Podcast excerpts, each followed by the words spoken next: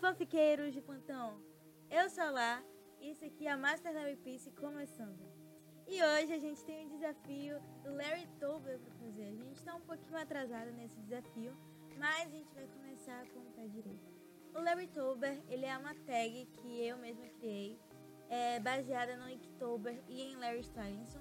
E todos os dias eu vou vir aqui com um conceito diferente para poder falar sobre uma fanfiction que eu li que tinha esse mesmo conceito e que eu recomendo para vocês.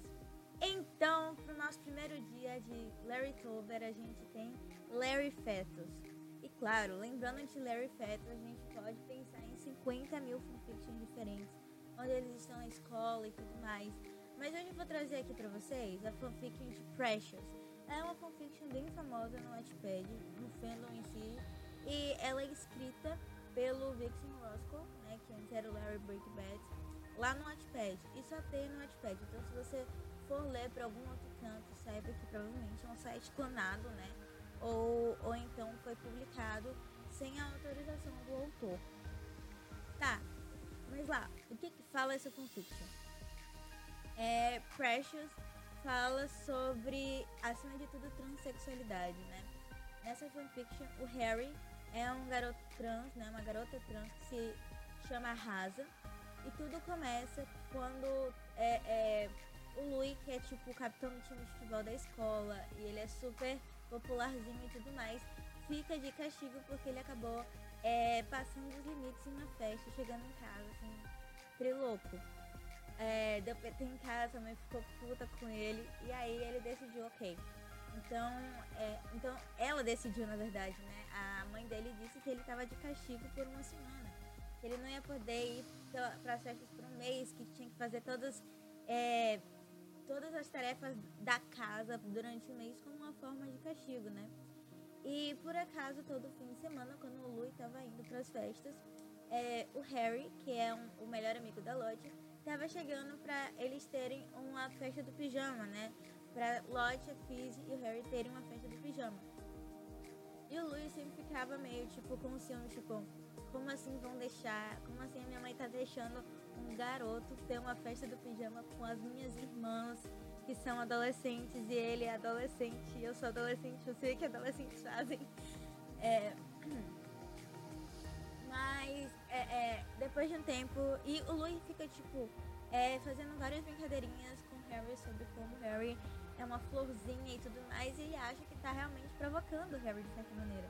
Mas na verdade isso só torna é, é, é, o Harry mais carismático com ele, porque o Harry na verdade é Rasa, que é uma garota trans que teve um, um, um passado bem complicado com o pai, que era transfóbico.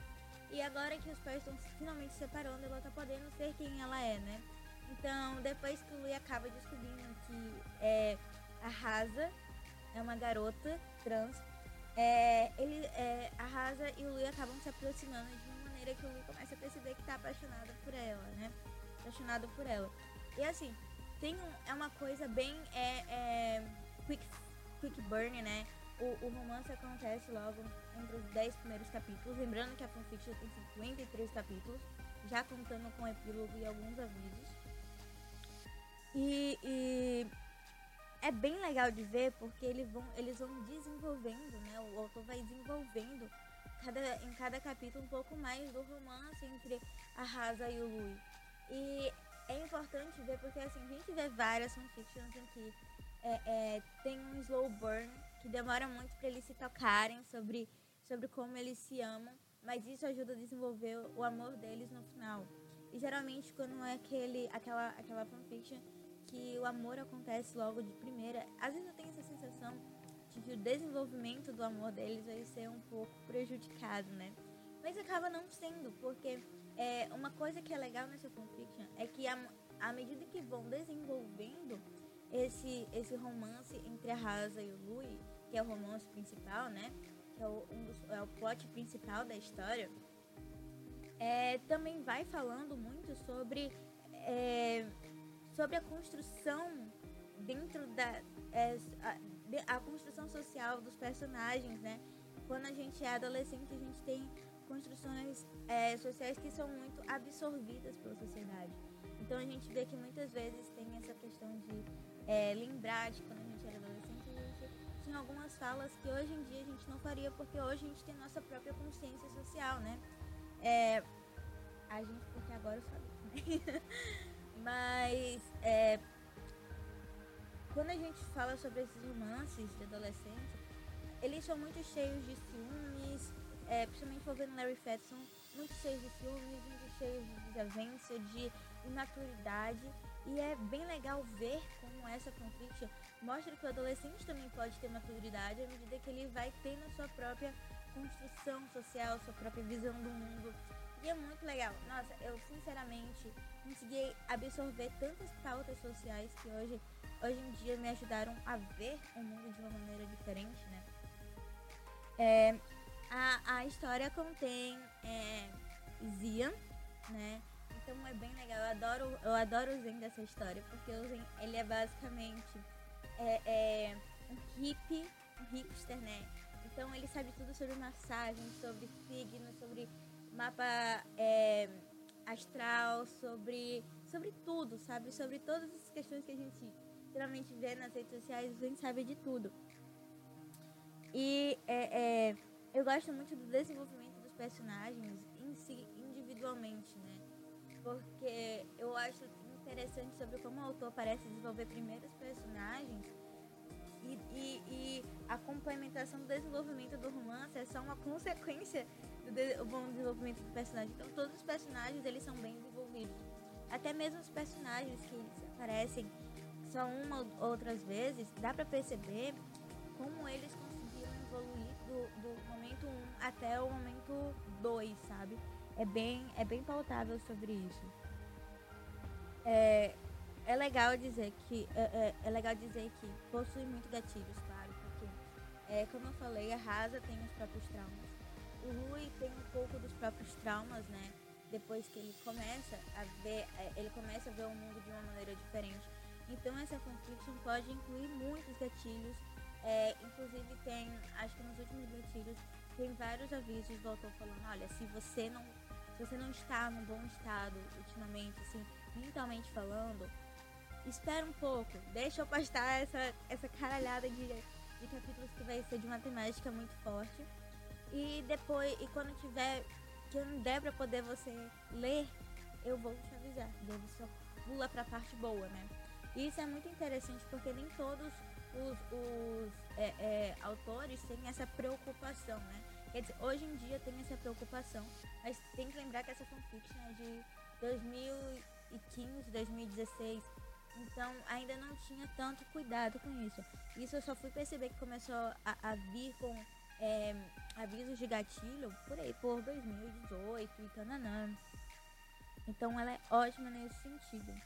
É, é, ela foi acusada também de conter momentos transfóbicos, machistas, LGBTfóbicos.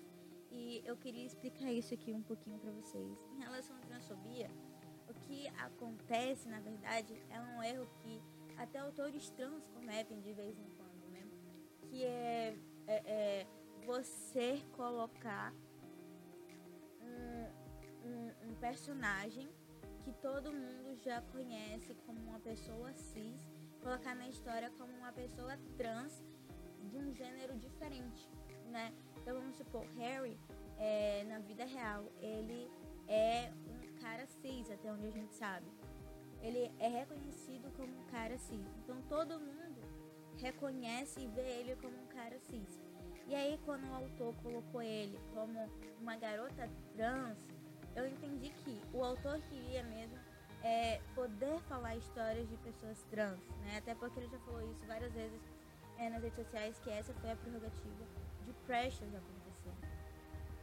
Acontece que muitas vezes quando você é, faz um desenvolvimento nesse sentido, você pode cair muitas vezes no erro de transparecer às pessoas de que é, mulheres trans são homens de saia são homens fantasiados de mulheres. E a mesma coisa acontece para homens trans. Acontece que isso não ocorre em Precious, sabe? Se você vê superficialmente, claro, você pode achar que é isso que acontece, mas quando você vê o desenvolvimento da fanfiction, você até chega a ver a Rasa como uma outra pessoa, como se fosse mesmo, como se fosse uma irmã do Harry, e não exatamente o Harry. É como se a Rasa fosse um personagem original da história, de tão bem desenvolvida e bem colocada que ela foi. E aí falaram sobre várias vezes errarem o pronome da, é, da Rasa nos, nos, primeiros capítulos e tudo mais, é, de confundirem.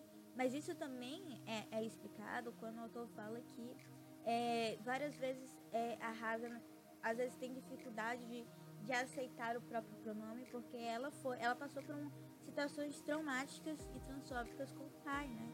Então às vezes ela acaba é, é, ignorando sem perceber para poder se, para poder não, não sofrer algum tipo de de, um, de violência.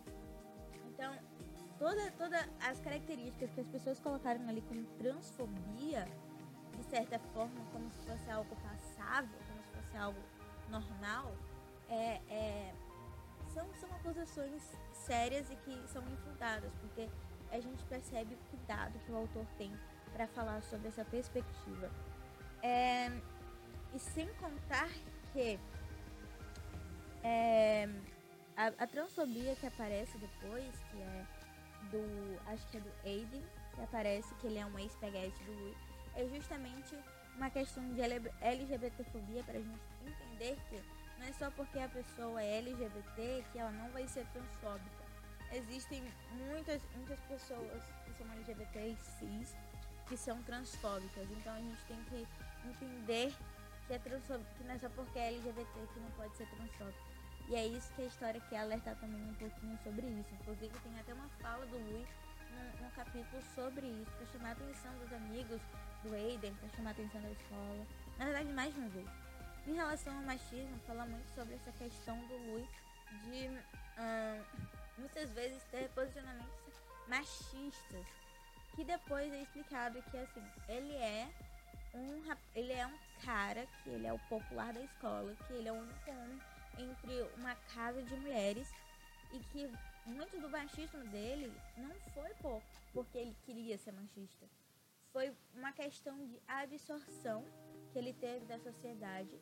E no momento que ele começou a abrir os olhos dele para isso, ele completamente se corrigiu.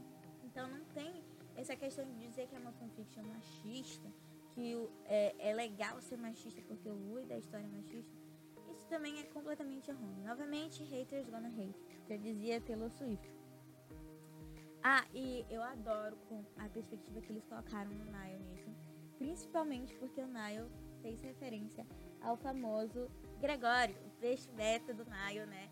Porque o Nile, ele acaba, ele tem esse bordão dizendo que peixes betas são peixes assassinos e aí o Zen e o Liam, que são os pais do Nile, decidem dar para ele o Gregório, que é o peixe beta, né? Uh, eu adoro também as referências aos sofiqueiros e ao Findon.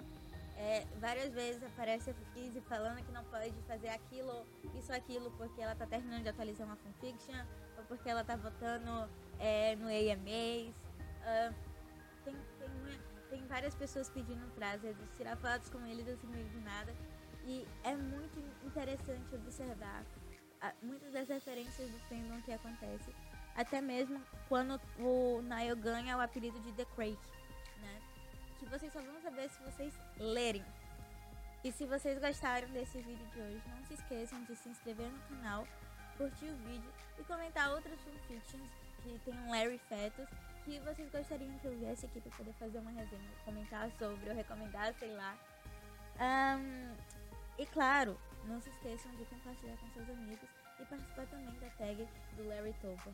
Vejo vocês no próximo vídeo. Tchau, tchau, pessoal!